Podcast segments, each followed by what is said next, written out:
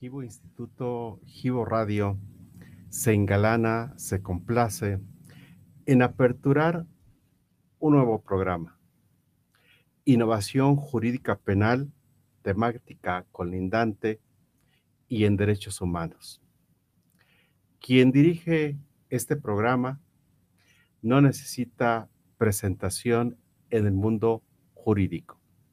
Verónica Román Quirós el contenido de su prestigio no requiere dar lectura de todo un currículum. Cada uno de sus haceres es importante. La revista El Mundo del Abogado, en su comité, la acaba de otorgar un premio por innovación jurídica que me imagino es la idea de constituir un programa en la radio. Temas jurídico-penales que hoy en día nos ocupan. Extinción de dominio, defensa legítima, temas interesantes en el orden constitucional, convencional, sustantivo, procesal, de ejecución, la filosofía del derecho, su, sociología y sobre todo el aspecto científico. Cómo hacer las cosas y cómo pretender que a través de la ciencia tengamos prácticas socialmente útiles. Un programa que más allá de juicios de valor, en el sustento de la ciencia haga planteamientos y decante soluciones.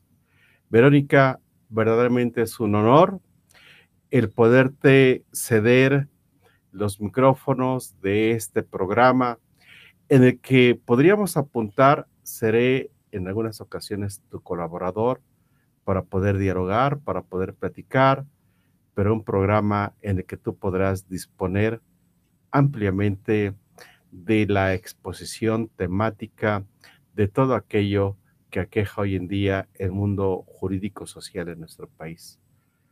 Sé bienvenida, Verónica, por favor.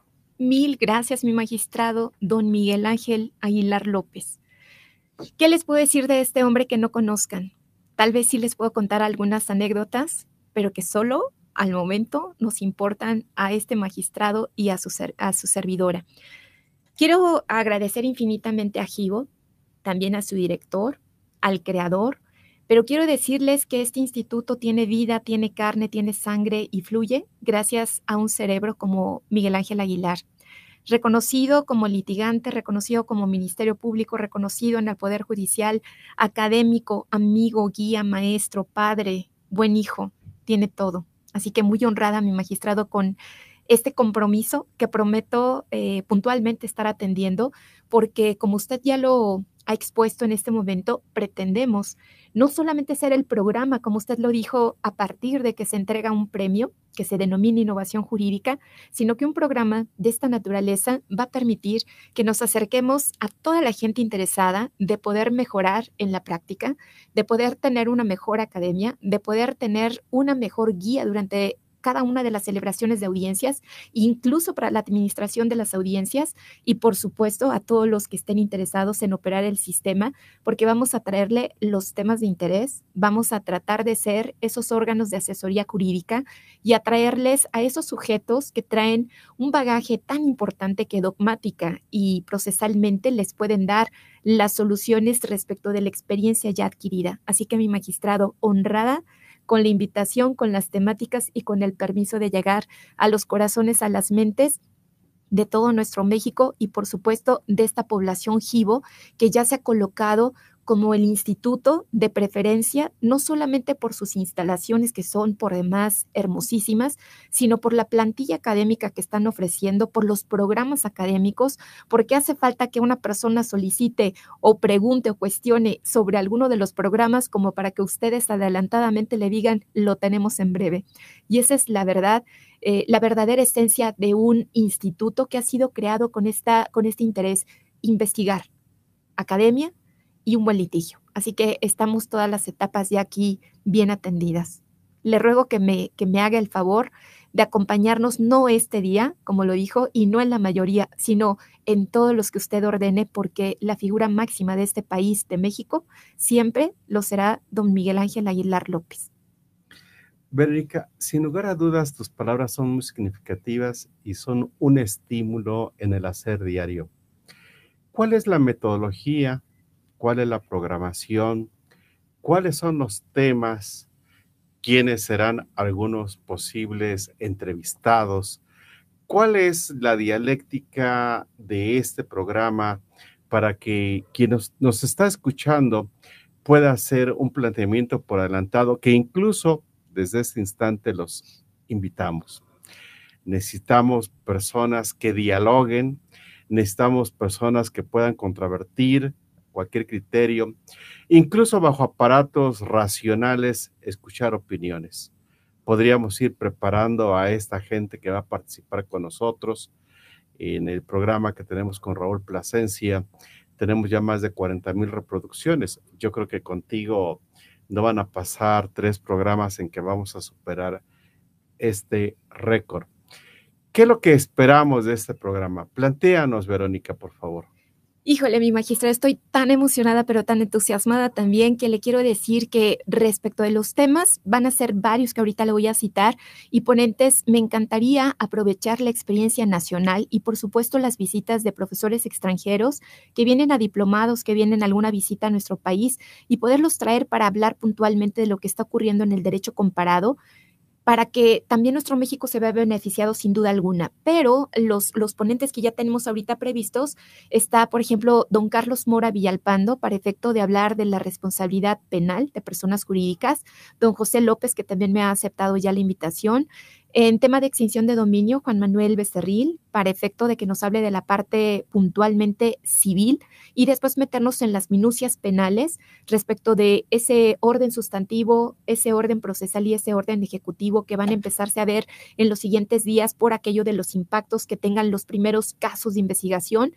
También vamos a hablar del Sistema Nacional de Anticorrupción y acuérdese que como acabamos de venir a una sesión muy, pero muy puntual sobre derecho administrativo y la parte configurativa como desacreditante de lo que podría considerarse una falta grave, no grave, o culposa o dolosa, o cometida por servidores públicos o por particulares o por particulares en condiciones especiales que parten de esta Ley General de Responsabilidades Administrativas, nos dimos cuenta que hace falta programar la dogmática disciplinaria o este sistema que nos va a servir para integrar las figuras para que los juzgadores no tengan ninguna duda que son los criterios a los cuales se tienen que apegar porque les van a responder de mejor manera cada uno de sus cuestionamientos. Y por supuesto, los informes que emitan las autoridades van a poder ser mejor entendidos, mejor planteados para que se conozca el hecho concreto que se le esté atribuyendo a través de este apuntamiento de una falta que se supone ha cometido alguno de los señalados. Y en este orden de, de la parte administrativa, ya me comentaba mi magistrado Alberto Gandara que se encuentra incluso hoy en uno de los coloquios internacionales en Brasil para adquirir mayor experiencia y se viene puntualmente también para podernos proporcionar. Me encantaría también abordar los temas que tienen que ver con etapas de derechos humanos, con un constitucionalismo muy puntual, para lo cual, pues, don Gerardo Azuara es, es una institución, es un amparista importante y, por supuesto, además es un alumno jivo que no deja de aprender en todos y cada uno de los programas. Fíjese que le comentaba también, y yo creo que es un tema de primordial interés para un penalista, que veamos temas de defensa legítima. Ayer nos mandan, ya sabe usted, esta aprobación que tuvo el Senado sobre esta figura de la defensa legítima y ya estábamos comentando unos apuntamientos, amigos. Fíjense ustedes, para poder hacer un debido distingo entre la defensa legítima como causa de justificación, verla en el exceso como una como esta defensa legítima, pero verla como una atenuante de la antijuridicidad no es lo mismo. Pero tampoco es correcto lo que se ha afirmado de que la defensa legítima en exceso, a usanzas de lo que hace el derecho penal alemán, artículo 33 de su codificación sustantiva, se va a sancionar porque los alemanes, lejos de sancionar mi magistrado, gracias a la figura de la inexigibilidad de otra conducta, logran que no se sancione al que sintió la necesidad continua, jamás interrumpida, jamás en este ánimo de violencia, de ira, de venganza, de tomar ventaja en contra de un sujeto que se supone le agredió de manera ex ante, para efecto de que se le privilegie por haber padecido de un temor, de un miedo insuperable y de esta confusión de cómo llegó ese estadio, para que entonces de verdad el derecho mexicano hubiera adquirido esos alcances beneficiosos de un derecho penal alemán. Así que haremos un muy buen distingo para hablar incluso de lo que se llama error de prohibición indirecto, donde esta defensa legítima, que no parte de una agresión real, sino de una imaginaria, respecto de existencias y límites de la misma, nos va a servir para todos aquellos que no nada más sean defensores, sino para el Ministerio Público y para el asesor jurídico, que van a tener que saber los extremos de estas figuras para poder ellos, muy por el contrario, llevar a la persona que responda por una conducta ni de un exceso, sino incluso por un hecho agravado. O sea, todas estas cosas que a veces les parece tan complicadas, las vamos a llevar de mano del método que vamos a estar empleando a lo largo de todos estos programas. Otra temática que nos encantaría abordar, mi magistrado, ¿qué le parece la ley de amnistía?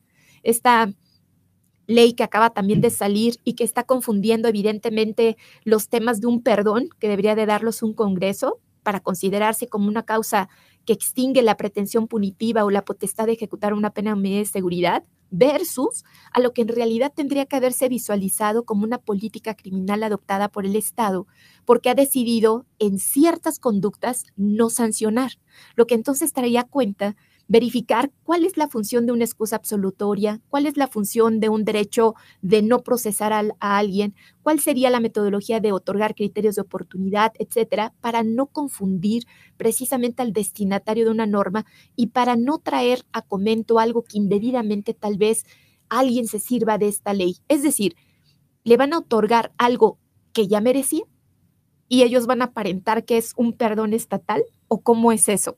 Porque entonces estaríamos generando estadios de impunidad, de corrupción, de malos entendimientos y es lo que queremos evitar con este seguimiento de nuestros programas. Otra temática que sigue por demás interesante a mi magistrado tiene que ver con los delitos fiscales con el delito de lavado de dinero que es tan técnico, con estas empresas fantasmas, estas empresas que con facturajes que permitan aparecer operaciones alteradas o inexistentes, va a ser una temática también que nos va a ocupar porque vamos a estar siendo testigos de los primeros casos que se aborden en estos puntos. Para ello, ¿quién mejor que don Rodolfo Félix Cárdenas, que tiene una gran experiencia y por supuesto que es una persona que se ha dedicado a la investigación y a la acreditación de este tipo de conductas, bien como rol de defensor o como rol de asesor jurídico. ¿Y qué le parece uno de sus estelares?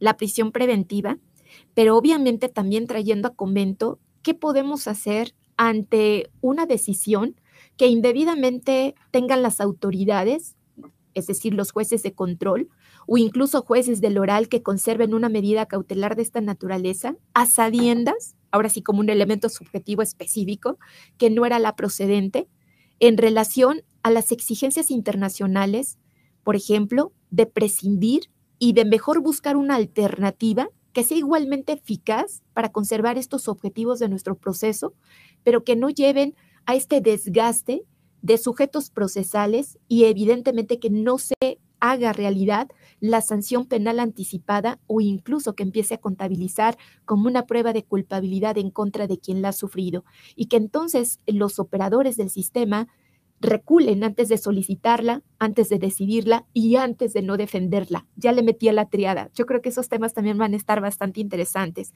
Por supuesto, no dejamos de pensar de la temática de los asesores jurídicos, de la defensa, pero ya con estos roles modernos de un artículo primero constitucional donde la progresividad, la interdependencia se hacen necesarias y entonces traer a la, a la técnica jurídica, a la adecuada defensa, a la adecuada asesoría jurídica a un campo de lo eficaz, de lo integral y de lo oportuno. Esto implica que conozcamos el antes, el durante y el después de cada una de las fases procedimentales para que entonces tomemos una mejor estrategia.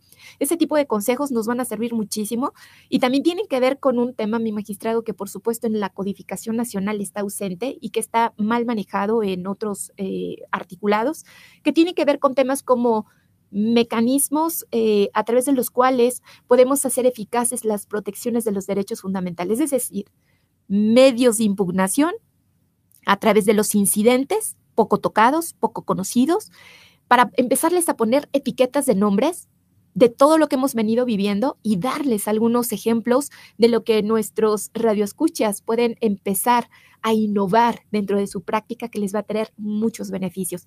Van a tener menos carga, eh, obviamente, los juzgados y eso también va a impactar de manera beneficiosa a la justicia. Vamos a poder hablar de temas que tienen que ver con las reglas de litigación, con las técnicas de litigación que también hace falta que nuestros juzgadores conozcan y que se adecuen a lo que verdaderamente tendría que ser y no a lo que hayan aprendido tal vez de manera errónea en una escuelita que no tuvo nada que ver con Givo, por supuesto, mi magistrado, porque de otra manera seguramente tendrían una capacidad de lógica jurídica y de un contexto completamente diferente que les llevaría no a aprender, sino a razonar y a aplicar a partir de ese pensamiento que tendría que sustentar con una lógica y una práctica de su rol asumido. Y por supuesto, lo que, lo que ordene nuestro auditorio, porque hemos eh, pedido que puntualmente nos vayan siguiendo y cualquier normatividad que surgiera o así como dubitaciones que se llegaran a tener, nos den estos tiempos de ir enganchando la temática bajo este método que yo le quiero comentar, que quiero que vaya con una constitucionalidad, con la convencionalidad, con la legalidad en sus etapas sustantiva, adjetiva, ejecutiva, para aterrizar en los consejos de litigio y entonces logremos llegar a los controles difusos a los controles concentrados y por supuesto si hubiera un recurso ordinario que explotar, así lo hagamos. De esta manera va a ser una metodología que seguramente va a cerrar temas muy bien eslabonados para nuestro auditorio, que van a ser de utilidad y que nos va a traer un banco de dudas de programa por programa que nos va a permitir ir contestando, ir superando y por supuesto las experiencias van a empezar a llegar. Yo creo que este método, estos ponentes y esta temática, mi magistrado, nos auguran un trabajo titánico para que si usted también lo permite y bajo la oferta de un registro de responsabilidad, empecemos a crear una dogmática mexicana, mi magistrado. ¿Esto cómo? A través de la editorial Gibu porque yo creo que muchas personas de las que nos escuchan y de los que tienen experiencia y de los que tienen este lápiz ya puesto para poder emitir ideas, necesitan espacios, espacios como este que les hagan trascender en un país de manera nacional, pero también internacional, para llegarnos de lo que hace falta. Porque mire usted, exportar la dogmática siempre será un tema maravilloso, sin duda. Hay que estudiar, hay que saber, pero no hay nada como responder a una práctica real, a una realidad social, a la necesidad que usted y yo, por ejemplo, como catedráticos, como académicos, como investigadores o como operadores de un sistema, estamos necesitados de poder tomar pautas. Entonces creo que además de que se pueden generar nuestros diplomados, nuestros talleres, e ir cerrando con esta parte de estos temas tan cercanos porque nos convertimos en los asesores del momento de la temática, poder a través de esto plantear de manera debida diploma, diplomados hasta una especialidad o una maestría y por supuesto cerrar con este tema importante de la investigación en, en nuestro Instituto GIU. Verónica, qué interesante. Te revelas en mi presencia como una verdadera científica siempre te he escuchado, te he seguido y sin lugar a dudas estás a la vanguardia en el grupo importante de mujeres en el ámbito penal en este país, que habrá que hacerles un inmenso reconocimiento por sus grandes aportaciones. Eres una líder importante en ese sentido, pero escucharte hablar en una estructura lógica racional, en una lógica científica, trato de encontrar muchas justificaciones. Cuando yo me preguntaba acerca del lema de Jibo Instituto, surgió la idea de poder conformar el mismo. Ciencia y conciencia para una práctica socialmente útil. Creo que compaginamos luego que la ciencia jurídica, la ciencia jurídico-penal, tiene que escindir en prácticas socialmente útiles. ¿Por qué conciencia?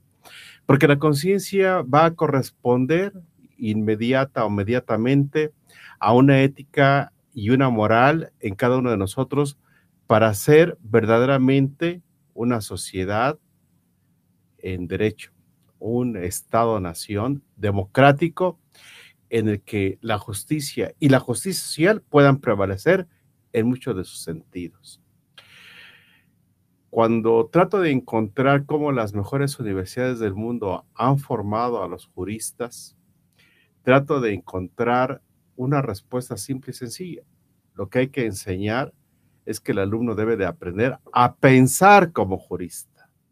Pensar como jurista. Y sin ningún afán de ofender absolutamente a nadie, pensar como jurista no es expresar lo que uno siente o lo que uno cree, sino expresarlo con un conocimiento vasto de sustento y de propio contenido. Leía a varios filósofos y ellos sostienen que en el conocimiento, su sustento tiene que ser en las doctrinas, los principios y las teorías que lo conforman. Poder advertir que quien obtiene este conocimiento, qué tipo, qué grado, qué avance de práctica tiene, qué experiencias puede tener. Pero puede incidir en el discurso del derecho, no como un conjunto de normas jurídicas, sino como un conjunto de valores éticos y morales el bien hacer las cosas. De esta forma, socialmente podemos desarrollar una práctica útil. Esto es darle contenido a nuestro hacer jurídico para buscar verbigracia en el derecho, ¿sí? una pacificación, una resocialización, una reestructuración, un afecto reparador de todo lo causado por hechos que podríamos estimar delictosos. Me gusta mucho ese contexto porque lo haces, lo haces bien, pero si hay algo que tu discurso quisiera destacar es que buscas lo que hay una necesidad imperante en este país. Hablar de dogmática todavía es increíble que en este país se discuta qué es dogmática, cuando podríamos acotar que no es sino un método científico, que desentraña el contenido verdadero y real de normas jurídicas para, ante hechos prácticos, hacer abstracciones y soluciones eficientes y eficaces. Ahí está el sustento primario de una ciencia, como la medicina, la arquitectura, la ingeniería, la química, la física, disciplinas exactas, disciplinas sociales pero una estructura a partir de la realidad mexicana, socialmente hablando. ¿Cómo desentrañamos el contenido de nuestras normas jurídicas para solucionar las problemáticas jurídico-mexicanas? Sin lugar a dudas, tenemos que abrevar mucho de la ciencia del derecho comparado. ¿Cómo se han explicado sus propias normas? Los españoles, los argentinos, los colombianos, los chilenos, los alemanes, en muchas latitudes no para venir e implementar esas estructuras de solución. México, desde luego que no es Alemania. Quisiéramos en muchos contextos serlo. Pero si nosotros queremos ser la punta del desarrollo en una ciencia, tenemos que construir nuestra propia ciencia jurídico-penal. Por eso, cuando haces esa reflexión que todo tiene que partir como la pirámide kelseniana de la Constitución en un plano de igualdad en los derechos humanos de los tratados para conformar un bloque normativo, una convencionalidad en interpretaciones conforme, pro persona, en el análisis de las propias restricciones constitucionales, el deber de las tutelas jurídicas, tutelas judiciales, tutelas efectivas del Estado, bajo los principios de universalidad. De ahí partir lo que tú llamas la legalidad. El aspecto sustantivo, el derecho penal, su teoría del delito, las diversas formas de aparición del delito, el derecho procesal, la temática del objeto del esclarecimiento de los hechos, castigar a los culpables, tutelar a los inocentes, el resarcimiento de los daños a las víctimas ofendidas las etapas procedimentales, una investigación inicial, formalizar la investigación para llegar a una etapa intermedia de acusación para poder concluida esa etapa de preparación, de cantar en un juicio. Su ejecución, que es uno de los temas más relevantes.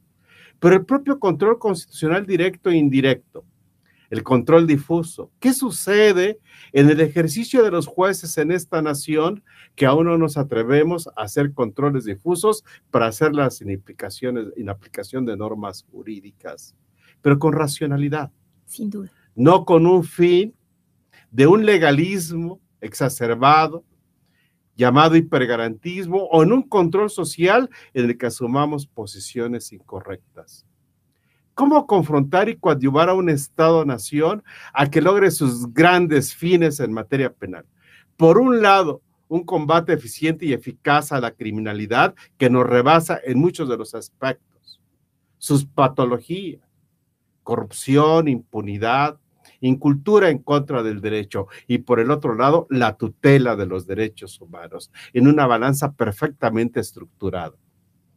Temis, la diosa de la justicia, tiene una balanza equilibrada. No podríamos nosotros decantar porque se degrada, ponerle más peso a alguna de esas balanzas. ¿Cómo lograr un equilibrio justificatorio bajo la base de un método científico que nos permita eficientemente? Esto es la síntesis de la síntesis. Abonar al conocimiento científico, verdadero, real, objetivo, para solucionar la problemática jurídica social mexicana. Poder profesionalizar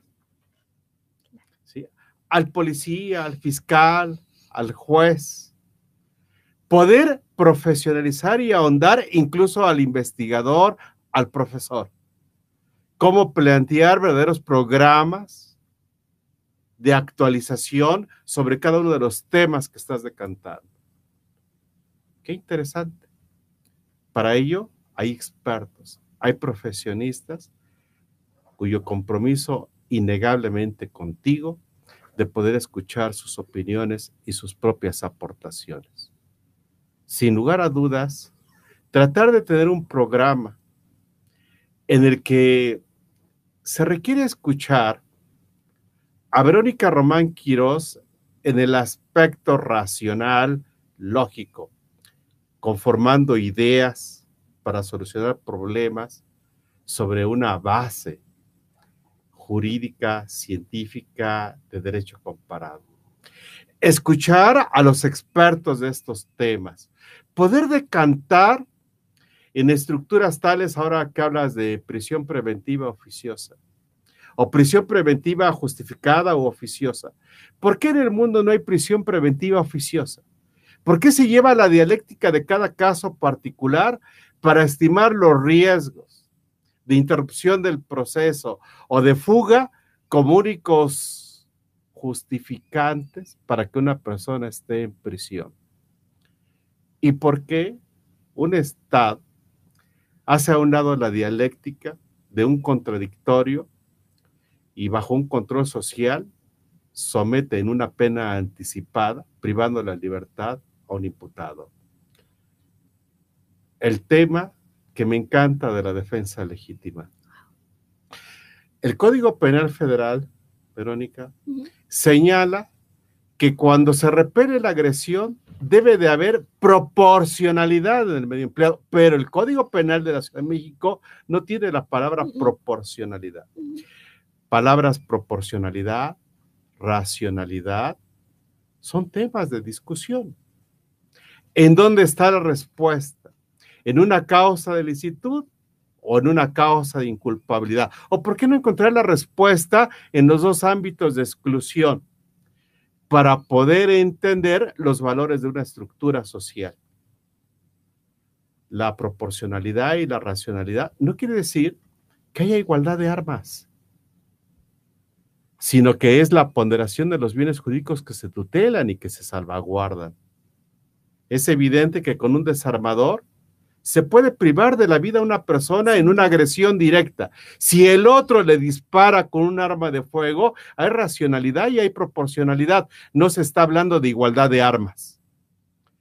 Por eso algunas reformas tal parece que son innecesarias, sino poder explicar y decantar con esa ciencia jurídica que puntualmente le llamas dogmática, un saber científico, un verdadero saber. Y esa es la idea de un programa. Gibo Instituto, Gibo Radio, Gibo Editorial no tiene ninguna otra pretensión, Verónica, de ninguna índole, sino ser un instrumento que coadyuve con universidades y con instituciones para lograr una práctica socialmente útil en el mundo del derecho penal. Creo, sinceramente, ¿sí?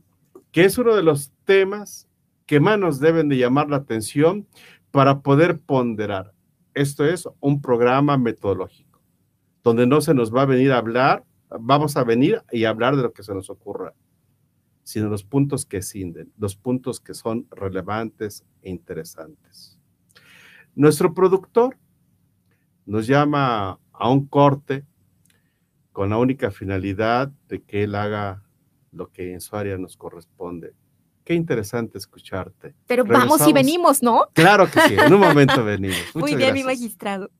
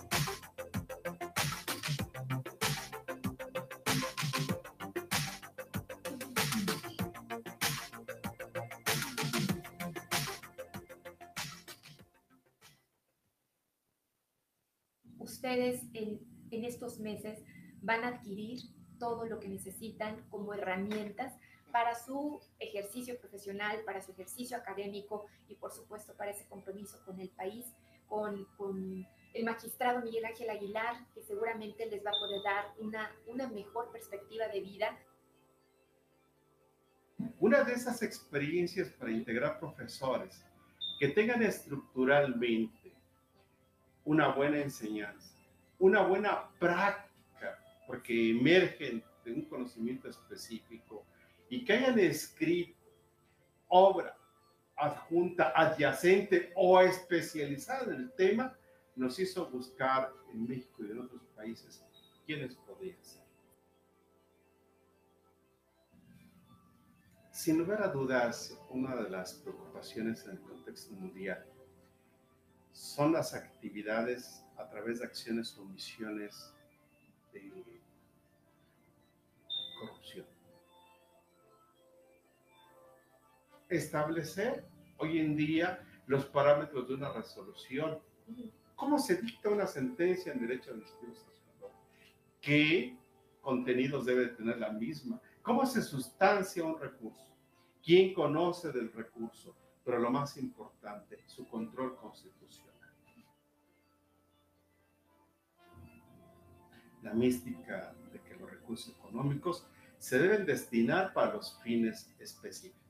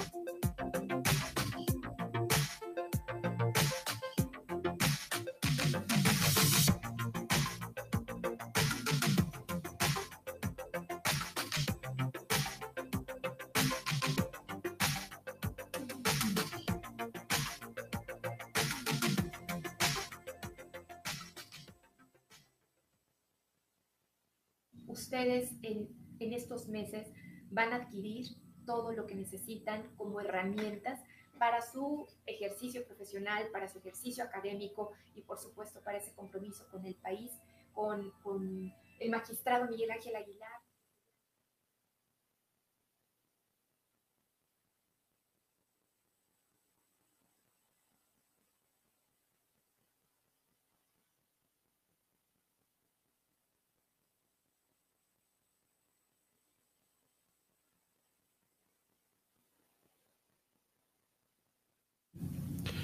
Pero, ¿dónde nos escuchan, Verónica? Nos van a poder dar un seguimiento, mi magistrado, en redes sociales, por si no nos pueden escuchar ahorita que, que, estamos transmitiendo en vivo y que lo estamos haciendo desde las 12 del día y por espacio de una hora, vamos a estar dando seguimiento, por favor, Radio Escuchas, a través de redes sociales, es decir, de Facebook, y también a través de la plataforma de Instituto Givo. Si son tan amables, conéctense, porque además, aunque nos hayan escuchado en vivo, ¿qué tal que se les pasó una idea y la pueden repetir mi magistrado y después de que uno la escucha por dos, tres veces, ya la hace suya? Por eso el verbo de aprender, ¿no? Porque ya la hace uno suya y evidentemente estamos listos para aplicarla.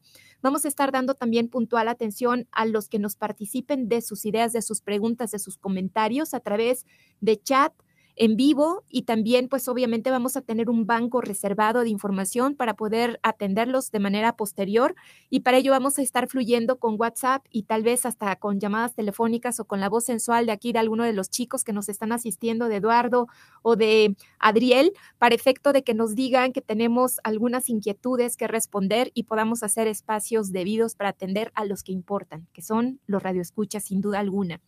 Y pues retomando una de las frases que usted dijo, mi magistrado, eh, fíjese usted que somos cadenas de efectos y de defectos. Fíjese que a veces las reformas no es que sean necesarias, sino a veces innecesarias. Y a veces las reformas no son las debidas, son las indebidas. Y por eso es que de verdad sería padrísimo que antes de que emitan algo pudieran consultarse a los expertos, a los especialistas, a los que están interesados de manera eh, eh, constante de poder aportar su experiencia y su conocimiento. ¿Por qué?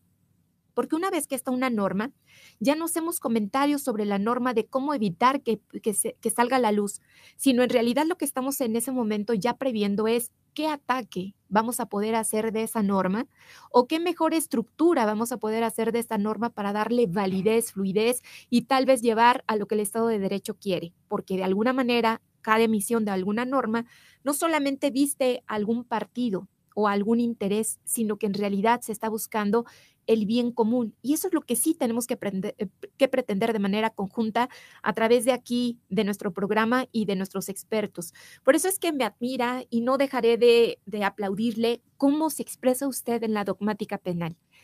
Para los que no nos hayan conocido de manera previa, quiero decirles que el modo en que conocí al magistrado Miguel Ángel Aguilar fue precisamente en el posgrado de Derecho de la UNAM, en donde él estaba dando la materia denominada Teoría de la Culpabilidad y su servidora dio teoría de los presupuestos y elementos cívicos del delito, y que por cierto, los alumnos compartidos en el grupo bajo los mismos días, pero en horarios diferentes, nos estaban llevando y trayendo la información sin que yo conociera ese cerebro que en aquel momento le podía yo llamar perverso, pero que después cuando lo conozco me cautiva y me derrite, porque cada vez que lo escucho digo, este hombre sabe más que cualquier libro, que cualquier biblioteca que tengan allí de manera eh, pues guardada, algunos ya consultada, pero si ustedes supieran cómo fluye Miguel Ángel Aguilar a lo largo de todas las dogmáticas y que por eso de verdad verlo en una clase, verlo en una sentencia, oírlo en una audiencia, eso es extraordinario.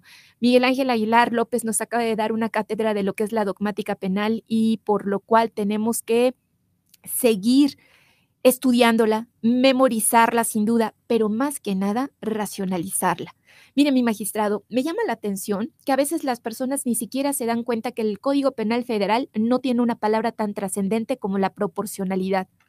Que el Distrito Federal, hoy Ciudad de México, no la tenga y qué implicancias tiene para que usted en tres, cuatro segundos nos haya explicado qué es una proporcionalidad y que no tienen ya que estar separando de pestañas para decirnos que es la igualdad de armas porque nunca lo va a ser.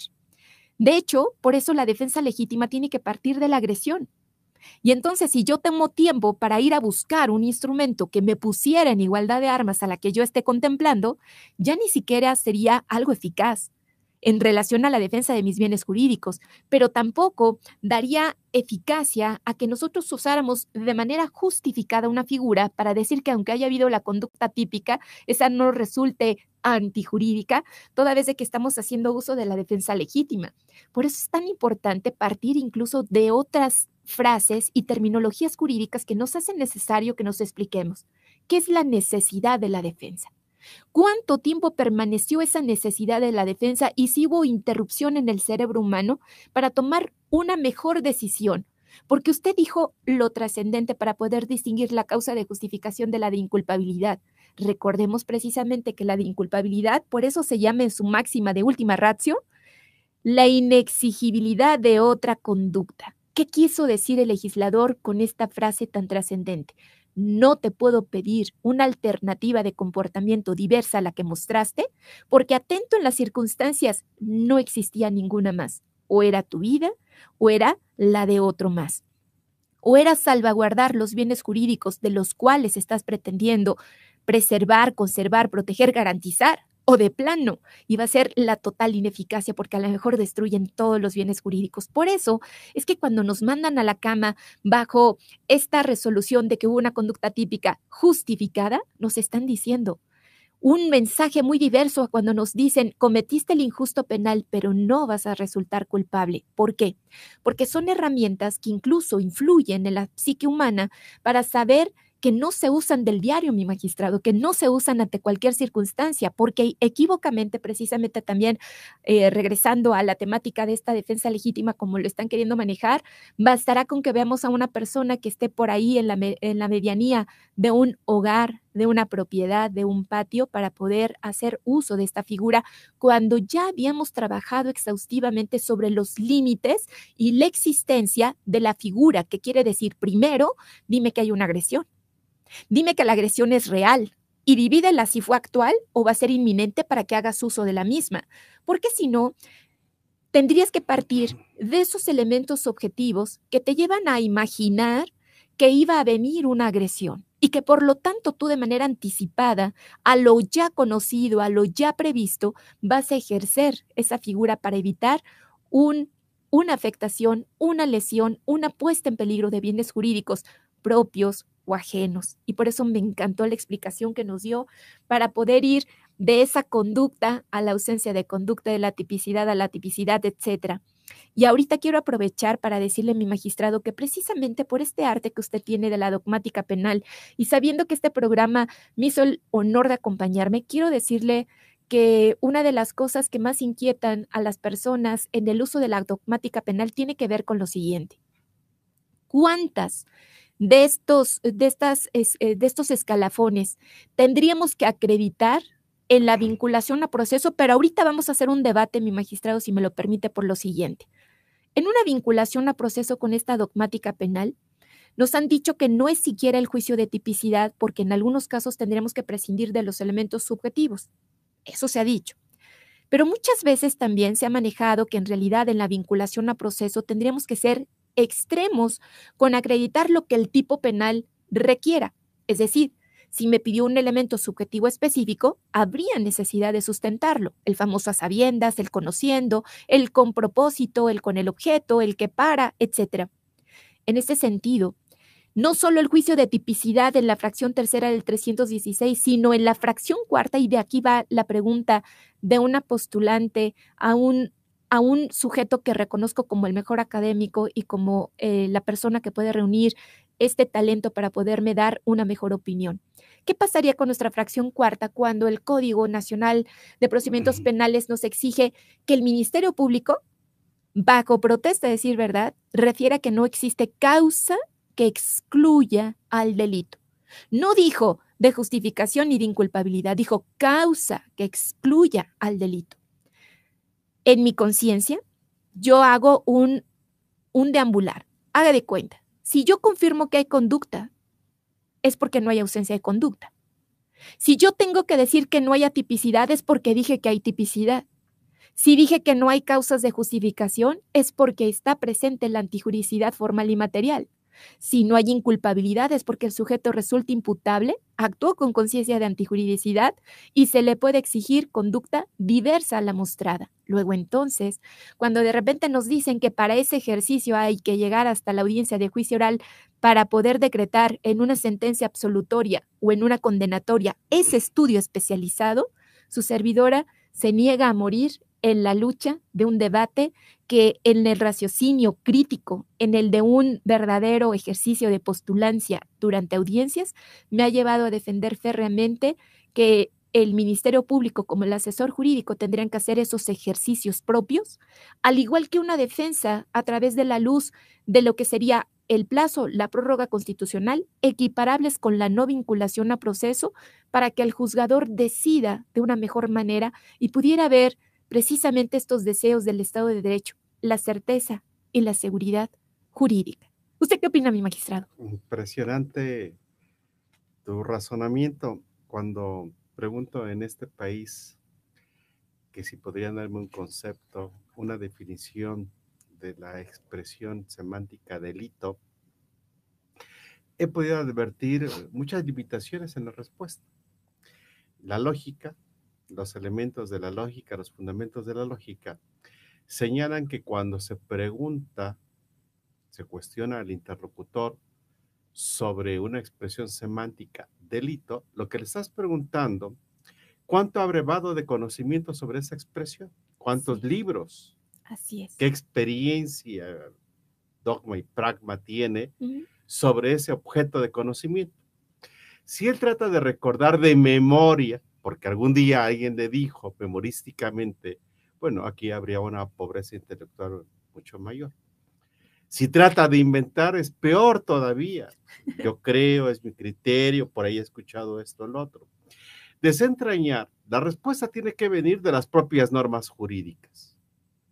Siempre he sostenido que yo no discuto qué es primero, la gallina o el huevo. Primero está la ley y luego está la dogmática, porque la dogmática explica la norma jurídica. Conducta, tipicidad, antijuricidad y culpabilidad. Si la conducta está en la tipicidad en vía de acción o de omisión, entonces luego tenemos tres elementos, tipicidad, antijuricidad y, culpabilidad. Su aspecto negativo, la tipicidad, la causa de licitud o de justificación, y las causas de inculpabilidad. En la inculpabilidad tendríamos la inimputabilidad, la falta de conciencia de la ilicitud y la inexigibilidad de otra conducta, para conformar dos juicios de desvalor sobre un hecho típico y antijurídico y sobre su autor. En esta propia consideración, nosotros estamos advirtiendo que puede haber un hecho típico, pero no antijurídico, porque existe una causa que justifica ese propio hecho. Repeler una agresión real, actual, inminente, sin derecho, en defensa de bienes propios ajenos, siempre y cuando no se haya provocado agresión y exista racionalidad en el medio empleado.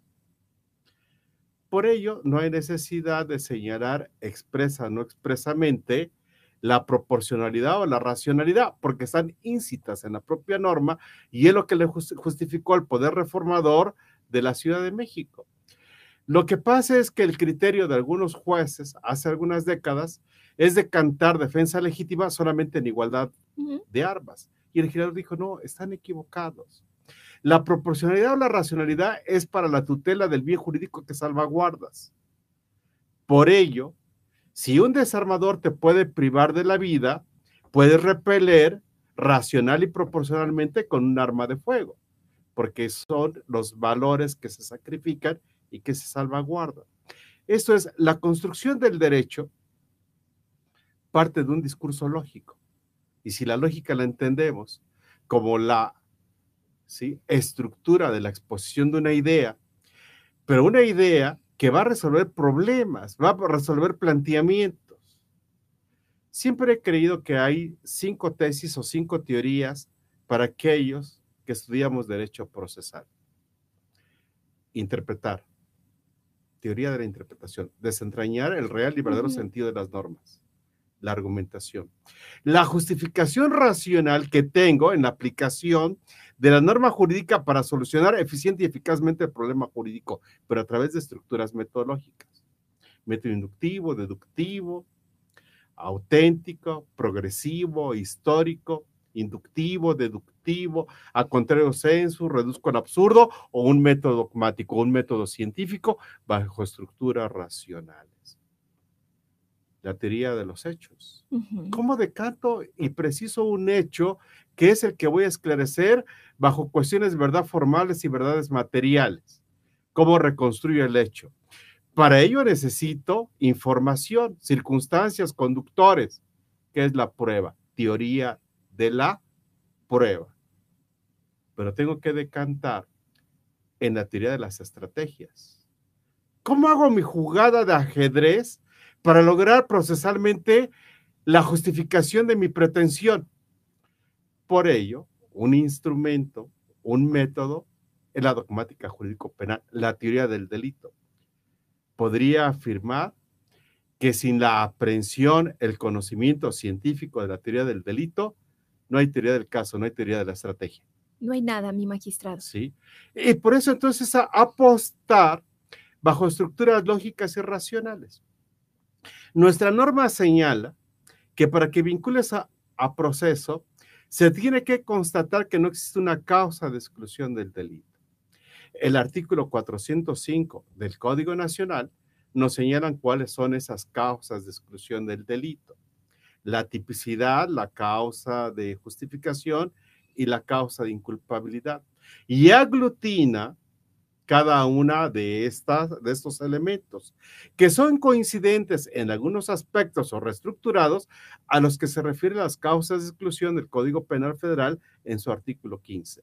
Y el 406 en el último párrafo del Código Nacional expresamente señala que ningún juez puede dictar una sentencia condenatoria si no ha analizado la actualización o no actualización de las causas de exclusión del delito. Esto es, en lógica formal, si afirmamos que hay delito, tipicidad, antijuridad y culpabilidad, porque nosotros podríamos afirmar que no haya tipicidad, causa de justificación o causa de inculpabilidad. Pero habría que atender, Verónica, y atender a tu respuesta, porque no se me ha olvidado la pregunta, ¿sí? Que habría que atender cada etapa del procedimiento. Sin duda. Y además la justificación probatoria de la información que tengo en cada una de esas etapas. Evidentemente que no comparto la, la idea de que los estándares probatorios son altos o son bajos, porque el propio Código Nacional señala que para que vincules a proceso a una persona, tienes que tener indicios razonables. En este contexto, sin hacer una ponderación científica o dogmática de acreditar o inacreditar cada uno de los elementos del tipo, un verdadero, un verdadero conocedor tiene los supuestos de qué constituye la tipicidad, la y la culpabilidad de su aspecto positivo y negativo. Para hacer una abstracción del hecho que es puesto a su consideración, de las circunstancias de tiempo, modo y lugar y la forma de participación, para que en esa ponderación racional, bajo lógica simple, lógica formal, pueda formalizar la investigación. No podría ser una ponderación exacta porque no está haciendo una legalidad para sentenciar a una persona. Pero ahí está precisamente la parte más sensible de un sistema. Sin duda. Sin radicalizar. Para eso se necesita verdaderamente aprender un conocimiento sobre una base estructural. Esa base científica que me da el sustento para hacer abstracciones sobre hecho y poder seguir autorizando o no. Es evidente que si la descripción normativa me requiere de un elemento subjetivo, yo no podría exigir su constatación como juzgador porque yo no tengo el análisis directo del dato probatorio ni su propio desahogo, pero sí la inferencia cognitiva de ese elemento para que a partir del hecho y del dato que aporte la fiscalía pueda advertir si la persona que estaba fuera de una escuela con 25 dosis de marihuana, de cocaína, Tenían un fin. ¿sí? ¿Tendría o no el fin de realizar conductas de venta? Así es. Pero tendría no necesariamente, es más, innecesariamente, que enmarcar si son dos drogas, la cantidad de la droga, sino las circunstancias en las que está aconteciendo ese hecho. Esa persona puede decir que va a recoger a otra persona que está saliendo de la escuela y que es un farmacodependiente y que acaba de pasar por su droga de 15 días o de un mes. Sí, Claro. pero entonces, ¿cómo podría evidenciar las características del dato que el fiscal va a realizar en su investigación inicial para poder sostener que esa posesión tenía una finalidad? Pero no únicamente porque estaba en una actitud sospechosa, no únicamente por la cantidad, no únicamente Por el lugar. por el lugar o la diversidad, sino habría que hacer algunas precisiones como las propias características de la detención. Claro. Si la persona es detenida en el momento que ha realizado un acto de comercio, Así es. si además podríamos considerar o estimar que es una persona ¿sí? que se ha precisado, señalado en otras circunstancias que tiene este tipo de actividades, pues será importante poder observar un parte informativo circunstanciado La evidencia de la propia investigación que nos llevaría a una consideración de lo que la policía, si fue un delito flagrante o este es con motivo de una investigación previa. Claro. La circunstancia de la evidencia de los testimonios. ¿sí? Habría otros aspectos, ¿no? Por ejemplo, eh, ¿qué se trasladó a esta persona? Eh, las autorizaciones para inspeccionar el transporte que haya empleado, el poder asegurar algunos objetos relacionados. Esto es el cúmulo de datos que me podrían hacer la estimación indiciaria de poder estimar que en ese estadio procesal voy a autorizar una investigación formalizada para que el Ministerio Público postule si hay lugar o no acusar en otra etapa del procedimiento.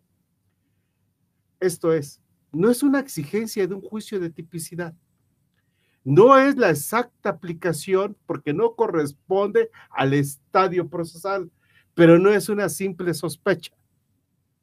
Completamente de acuerdo. sí, Si no sí. es una proporcionalidad de la evidencia que me es presentada, porque recordemos que hay clasificaciones provisionales Que pueden ser cambiadas en cualquier estadio, en cualquier momento. Ujú. Esto es la proporcionalidad o la racionalidad de cada etapa.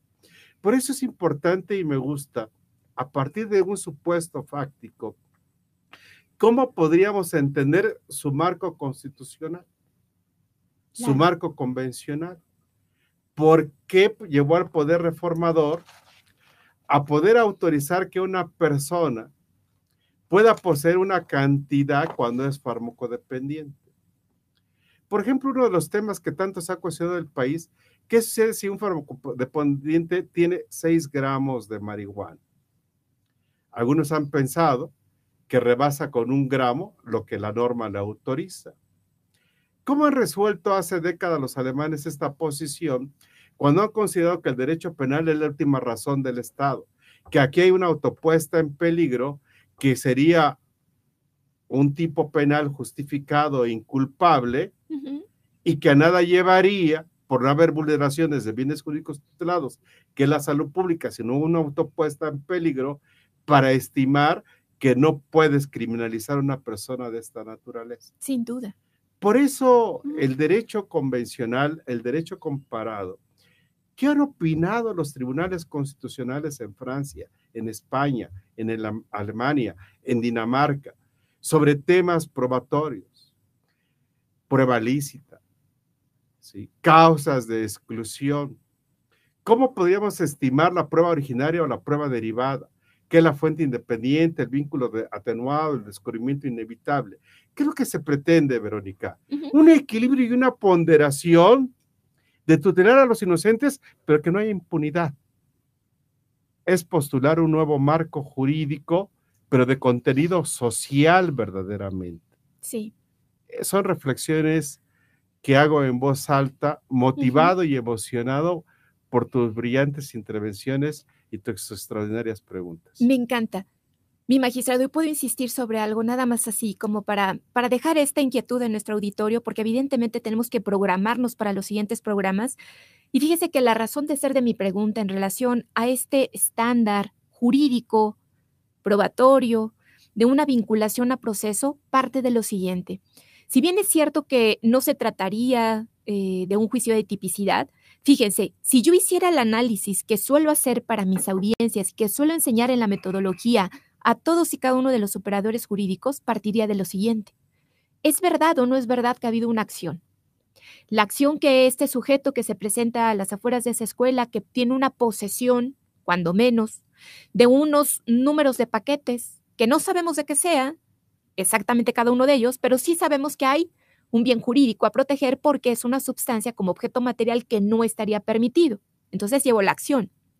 Que tal vez el verbo esperando al verbo comercio, tal vez no estuviera, pero está en posesión.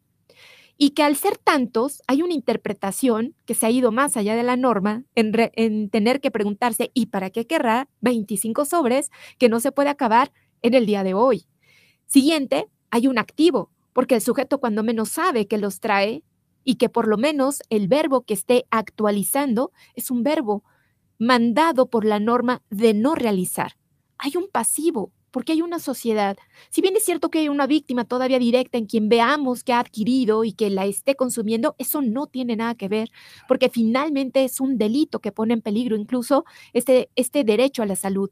Pero bajando, entonces el bien jurídico está siendo lesionado, puesto en peligro dependiendo de los grados en que podamos nosotros llegar y hacer la investigación y la detención. Para llegar entonces al objeto material con esa calidad específica de poderlo clasificar bajo un estupefaciente psicotrópico, narcótico, etcétera, dependiendo de la tabla en donde nos vayamos a quedar por los gramos, por la clasificación química, etcétera, para luego llegar a un resultado de afectación ya formal o ya material, dependiendo de los verbos núcleo y de los consecuentes que se hayan tenido, las circunstancias que están presentes, porque hay una circunstancia del lugar que fue a las afueras de un colegio, que es hasta un agravante, una circunstancia de modo en que, por ejemplo, haya habido una violencia eh, cometida, etcétera, para llegar a un estudio de un elemento, mi magistrado, que es el elemento subjetivo específico volitivo. ¿Con qué propósito los portas? ¿Con qué fin los llevaste? Porque de paseo no creo que haya ido porque además las actitudes y las detenciones revelan muchísimo en los protocolos. Y entonces, si hiciéramos este análisis, tengo los objetivos y tengo el subjetivo específico acreditado. Por eso es que a mí me cuesta tanto trabajo creer que no hay un juicio de tipicidad, porque en realidad lo que sí afirmo cuando enseño este método, les digo, miren, el juicio de tipicidad ya está. Lo que pasa es que ahora, cuando me traes un informe, como este se llama dato de prueba, y necesito al policía medio de prueba, y necesito que el policía vaya y lo narre, entonces en la teoría probatoria sí hay un cambio. Yo te permito que ahora en relación a la droga, me hagas el favor de darme la clasificación para tener una tabla prohibitiva de manera muy concreta. Pero ¿sabe por qué además me inquietó esto y que se los quiero dejar en el ambiente y que se queden muy picados con nosotros para podernos eh, seguir en, en la siguiente transmisión?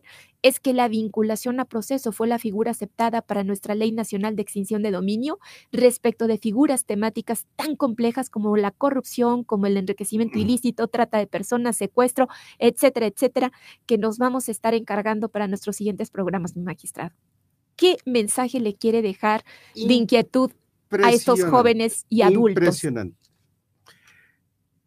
Sostengo públicamente que si tuviéramos el pensamiento de Verónica Román Quirós para postular el juzgamiento, la defensa o la acusación, incluso de la enseñanza, este país sería otro país. Y yo lo adoro, mi magistrado, y agradezco. Verdaderamente, sin necesidad que el juez lo plasme, elemento por elemento, en una resolución, él debe de ser ya el poseedor de ese conocimiento. Para tener ponderación, para tener apreciación, justipreciación y decantar el hecho con el dato que se le aporta. Exacto. Pero ya no hay necesidad de decir aspecto positivo y negativo, sino él ya es poseedor de ese conocimiento. Así es.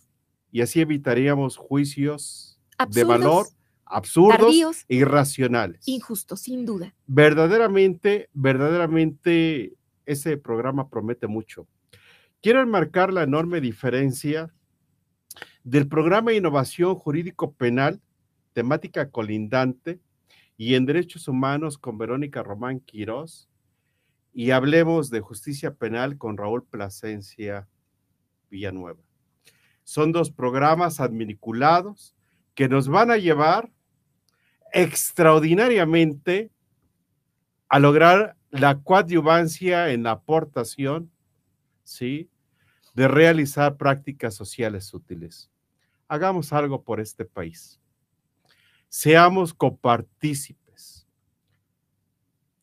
Seamos las personas que llevemos las herramientas pero no nada más que las alleguemos, magistrado, los ejemplos, como usted siempre nos los ha enseñado, a los que aprendimos de usted y a los que seguimos aprendiendo de usted, son los que más se nos quedan marcados. Un hombre intachable, un hombre con ética, con profesionalismo, con una audacia, con una gallardía y valentía, que da y defiende a foros extranjeros lo que en este país se tiene que hacer, y no solamente desde un posicionamiento como mexicano, sino también como un juzgador, eso no tiene parangón. Lo felicito, le agradezco infinitamente y le pido que no nos deje de acompañar todas y cada una de las veces que su agenda le permita, porque este programa se enriquece con esos apuntamientos, con esa mirada, con esa eficacia y todos los casos que seguramente usted nos podría estar dando en el momento en vivo. Así que les agradecimos infinitamente. Verónica, esa es una promesa de seguirnos escuchando. Le damos las gracias a quienes nos están escuchando. Nos informan en producción que tenemos cientos de mensajes. Es un éxito este primer programa. Verdaderamente creo que serán miles y miles de reproducciones. Felicidades, Verónica. Felicidades a los que nos escuchan. Estamos invitados y que sea este primer programa el avisoramiento de cientos de más de programas. sean miles, mi agradecemos a los que nos escuchan. Estamos invitados y nos estaremos viendo en ocho días. Permítame listarlos muy rápido, porque miren, eh, está comunicándose Willy Gómez Martínez, saludos desde Oaxaca, excelente maestra Jenny Herrera, estoy viendo y aprendo mucho de ustedes, los admiro, respeto, quiero a ambos, excelentes ponentes, saludos desde Pachuca, Moisés Muñoz Hernández, abrazos a los dos. Jenny Herrera además nos, nos manda abrazo con el ama. Espero mandarles a una linda alumna que requiere aprender, a esa abogada que señala nuestro maestro Miguel Ángel Aguilar. Miguel Ángel Pejsen, eh, felicidades, siempre es necesario compartir conocimientos jurídicos, etcétera. Eh, tenemos otros ya, mensajitos. Ya conflictuaste las redes, ya, son innumerables y nos despedimos de ustedes. Verónica, verdaderamente. Un honor. Es un honor. sí, Lo adoro con el alma. El tratarte y el platicar contigo. Nos estamos viendo. Que Dios nos permita mil años, mi magistrado, que aquí estaremos. Sirviendo. Gracias, como siempre. Thank you.